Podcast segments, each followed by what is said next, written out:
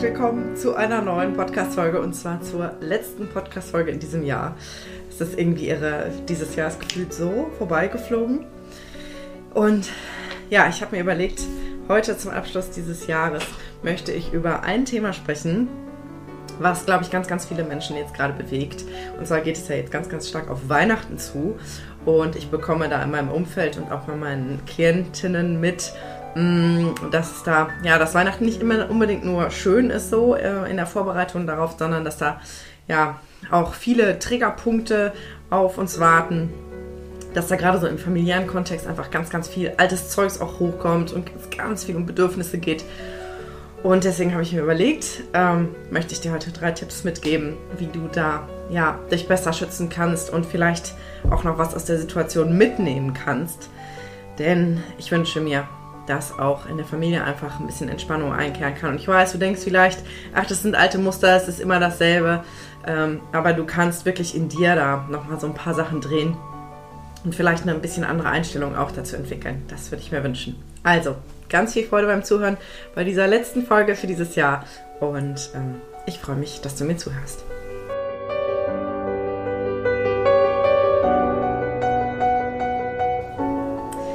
Also, die Folge heißt Triggerparty Weihnachten, weil ich glaube, so neben der Partnerschaft ist so die Ursprungsfamilie äh, meistens so der größte Triggerrahmen eigentlich. Das ist ja total logisch, weil in welcher Phase unseres Lebens werden wir am intensivsten geprägt?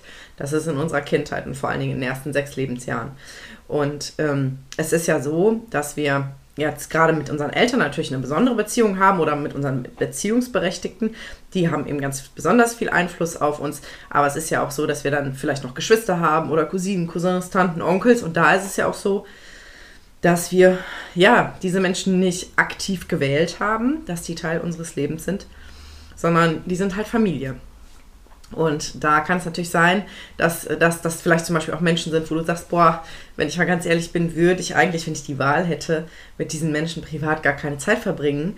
Ähm, aber die gehören halt nun mal zur Familie. Und diese, diese Summe an, an Bedingungen, ne? also erstens, dass das eben Menschen sind, die, die nicht frei gewählt sind und dass es Menschen sind, die du schon dein Leben lang kennst und äh, ja, die dich eben auch geprägt haben, ähm, die führen eben dazu, dass da die Wahrscheinlichkeit relativ hoch ist an Weihnachten oder rund um Weihnachten. Ich, spreche, wenn ich von Weihnachten spreche, nicht nur von Heiligabend, sondern natürlich auch von den Weihnachtstagen. Also, dass die Wahrscheinlichkeit sehr hoch ist, dass da eben Knöpfe gedrückt werden bei dir, Triggerpunkte gedrückt werden.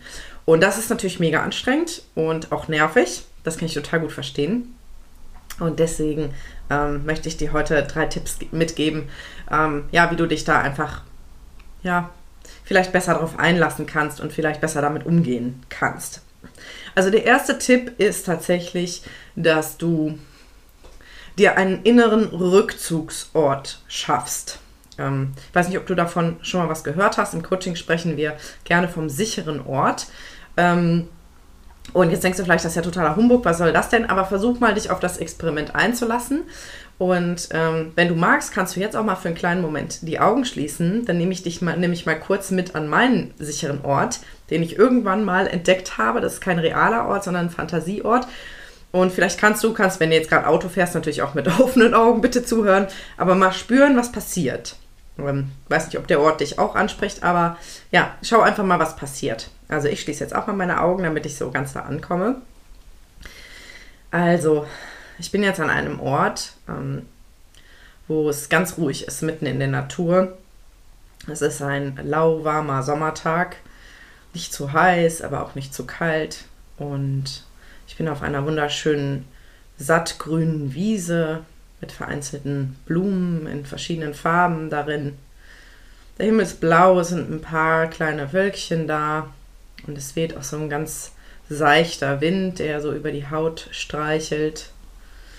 Und inmitten dieser wunderschönen sattgrünen Wiese fließt ein kleiner Bach. Das Wasser ist ganz klar, kristallklar. Und ich höre so das Gluckern vom Wasser. Und durch das Wasser, was kristallklar ist, sehe ich auf dem Grund wunderschöne Kieselsteine, die ganz rund geschliffen sind von dem Wasser. Und ich merke schon, wie dieses Geräusch des Wassers alleine mich unheimlich beruhigt. Und am Ufer dieses kleinen Baches ist ein wunderschöner, riesengroßer Stein. Wirklich sehr groß. Und ich fühle mit der Hand auf den Stein und merke, dass er ganz warm ist, weil er von der Sonne aufgeheizt ist. Und ich lege mich auf diesen Stein und spüre diese, dieses feste, warme Material unter meiner Haut und merke, wie so diese Kraft des Steins sich auf mich überträgt, wie ich die Augen schließe, die Sonne auf meiner Haut spüre, dieses Plätschern vom Wasser im Hintergrund merke, wie ich unheimlich runterfahre und wie diese Stille der Natur und diese beruhigende Umgebung sich auf mich überträgt. Ich höre ab und zu einen Vogel, ein paar Insekten so rundherum. Es ist ein sehr friedlicher Ort. Ja, also das ist mein sicherer Ort und ich würde dich einladen, dir auch so einen Ort zu schaffen oder vielleicht gibt es sogar einen Ort.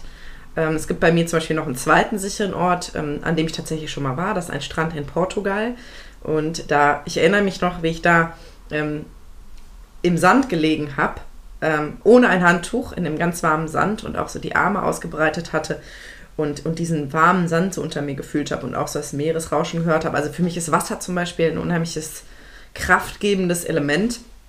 Und du kannst mal überlegen, ob es einen Ort gibt, den du real kennst, der der dich irgendwie sehr berührt hat, wo du dich sehr wohl gefühlt hast. Und ansonsten kannst du mal überlegen, was wäre so ein Fantasieort und kannst wirklich dir den mit allen Sinnen quasi vorstellen. Ne, du hast ja gemerkt, ich habe geguckt, was habe ich gehört, was habe ich gefühlt auf der Haut, ähm, äh, welche Farben habe ich gesehen, Geruch habe ich jetzt weggelassen, aber das wäre vielleicht auch noch sowas, ne, dass ich das satte, satte Gras rieche oder die, die Blumen oder ähm, ja, weiß ich nicht, was da sonst noch so zu riechen gibt. Und dass du, wenn du merkst, jetzt in irgendeiner Situation, mal angenommen, es gibt irgendeine Konfliktsituation oder es ist irgendwie total trubelig an so einem Weihnachtstag und du merkst, boah, eigentlich ist mir gerade alles zu viel und du hast aber das Gefühl, du kannst da jetzt gerade nicht raus, kannst du tatsächlich innerlich für einen Moment an diesen Ort gehen.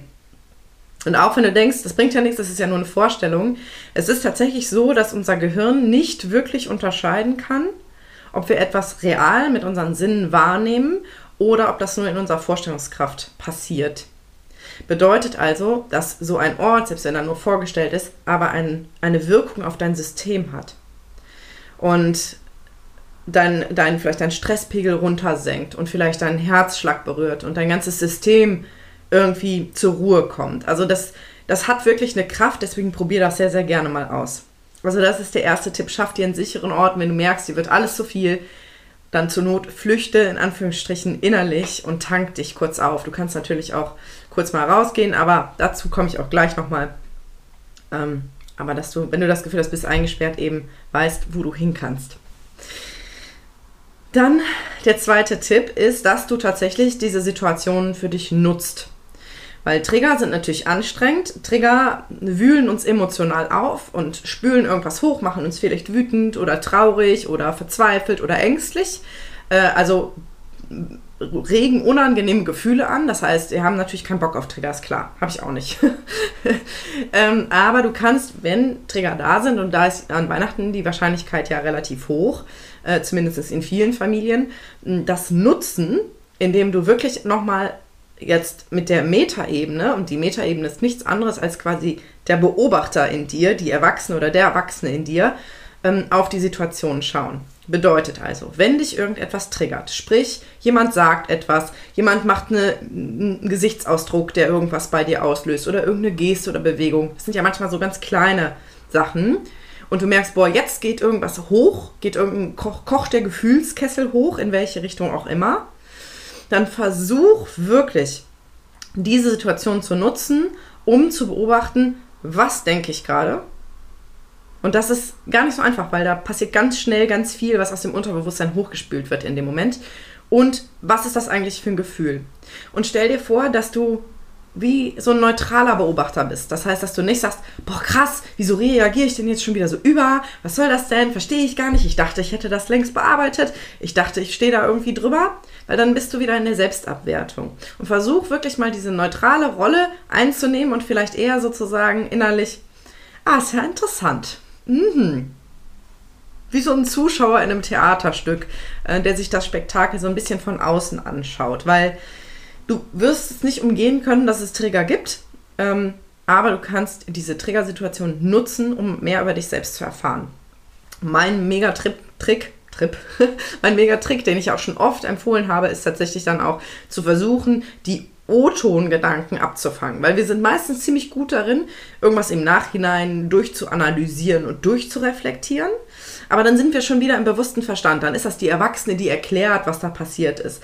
Aber in dem Moment, wo du getriggert bist, wird ja das innere Kind im Prinzip aktiv. Das heißt, es kommt irgendein alter Anteil von dir hoch, der vielleicht völlig irrationale Sachen sagt. Mal angenommen, keine Ahnung, dein Onkel, deine Tante, dein Vater, deine Mutter, irgendwer guckt dich schräg an. Und bei dir geht sowas hoch wie, siehst du, ich bin wieder nicht gut genug, ähm, der oder die hat mich nicht mehr lieb, äh, ich mache einfach immer alles falsch. Ja, also das sind zum Beispiel so typische innere Kind-Aussagen, die, die natürlich stark aus der Emotion kommen. Und ähm, je mehr du diesen, diesen inneren Kind-Aussagen quasi, also diesen unerwachsenen Teil in dir kennenlernst und je mehr du dem auf die Schliche kommst, desto mehr Zugriff hast du auch darauf. Also es ist eine super gute Vorbereitung und Trainingssache. Also, ich fasse zusammen. Zweiter Tipp, wenn du getriggert wirst, versuch gleichzeitig zu beobachten, was geht da eigentlich gerade ab in mir und was bäumt sich da gerade auf und vielleicht sogar im nächsten Schritt, hey, woher kenne ich denn das von früher? Ja, aber das ist dann schon der zweite Schritt. Also wenn du schon lernst, dich selbst zu beobachten, bist du schon einen riesigen Schritt weiter. Genau. Also, der dritte Tipp, ich fasse die übrigens am Ende nochmal zusammen für dich.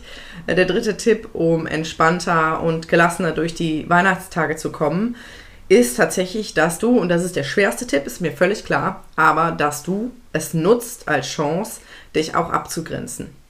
Und mir ist klar, oder es ist sehr wahrscheinlich, dass du nicht sagen würdest, weißt, wisst ihr was, ihr könnt mich alle mal, ich feiere alleine Weihnachten oder ich fliege irgendwo in die Sonne und hau einfach ab, ist mir alles so blöd. Wahrscheinlich nicht, weil vielleicht hast du auch Kinder, ähm, die, wo die Rituale unheimlich wichtig sind und vielleicht möchtest du niemanden enttäuschen. Ja, wir sind ja alle sehr eingebettet in unser familiäres und soziales Umfeld.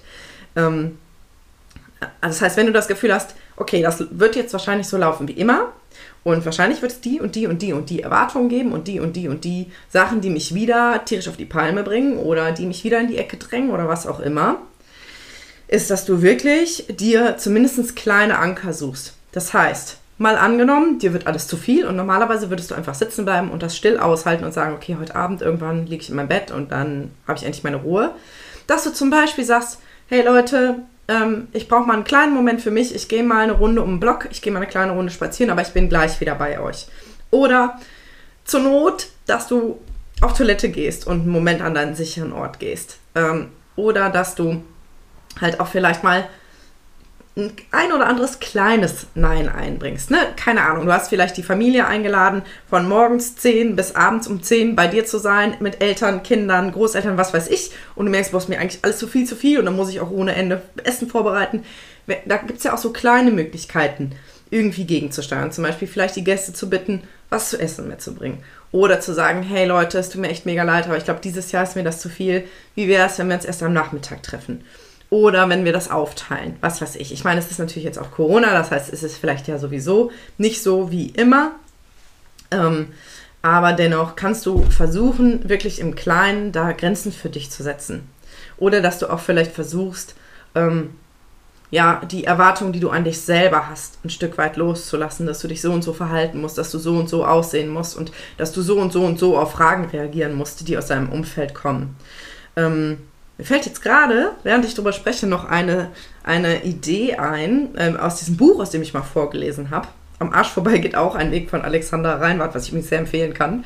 Da ging es tatsächlich auch um Weihnachten und auch um so, ich sag mal, nervige Fragen aus der Verwandtschaft und so Unterhaltungen oder Diskussionen, auf die man eigentlich überhaupt gar keinen Bock hat.